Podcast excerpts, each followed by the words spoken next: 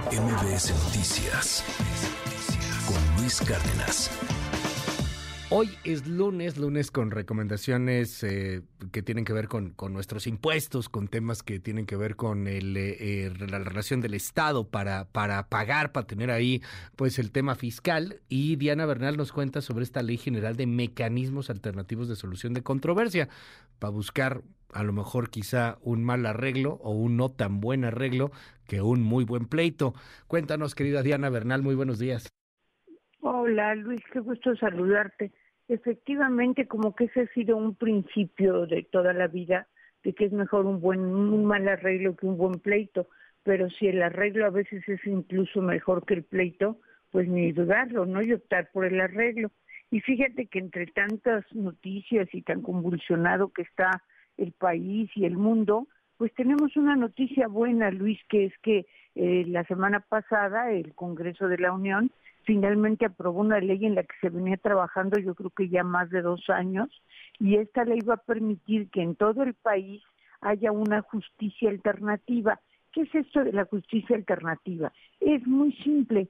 Yo, en lugar de irme a un juez, a un tribunal, a un proceso, tomo la alternativa de ir a que me resuelvan centros de intermediación, centros públicos, donde va a haber personas facilitadoras que si yo, que sin que yo tenga muchas veces necesidad de un abogado, necesidad de llevar un proceso largo, voy a poder arreglar mi problema, mi controversia. Y esto afortunadamente se va a dar en todas las materias, menos en la penal, pero la ley está muy encaminada a que esto se dé en la materia administrativa, o sea, todos los conflictos que podemos tener con el Estado, con la administración pública e incluso en la materia fiscal. La ley tiene un propósito muy bueno porque dice que tiene que entrar en el parámetro del derecho humano de acceso a la justicia, la vertiente de la justicia alternativa que no ha sido desarrollada realmente como debiera en el derecho mexicano, cuando en otros países del mundo pues van muy adelantados en estos temas.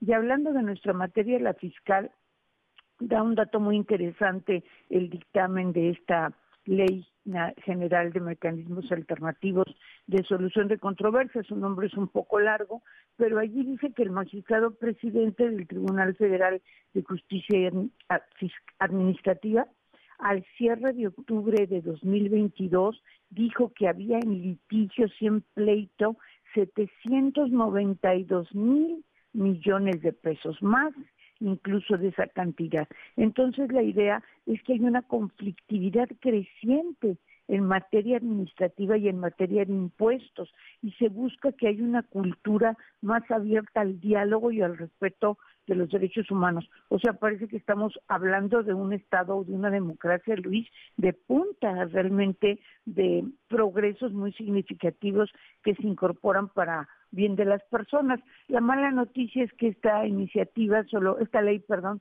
solo va a entrar en vigor 180 días después de que el presidente la publique. Esperemos que la publique en estos días.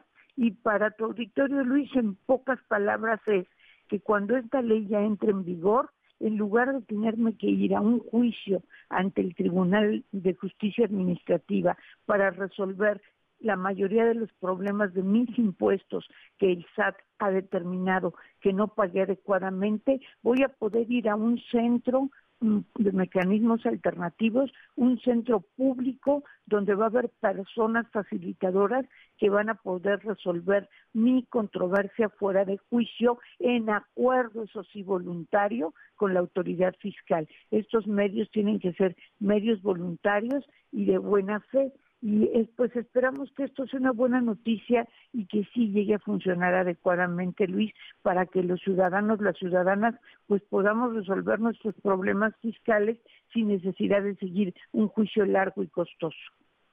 Gracias, como siempre, querida Diana. Te seguimos en tus redes sociales y seguramente ahí pues hay muchas eh, eh, dudas que vendrán de nuestro auditorio. ¿Cuáles son?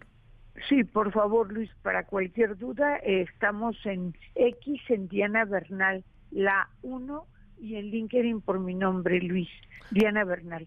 Muchas gracias un fuerte abrazo. MBS Noticias con Luis Cárdenas.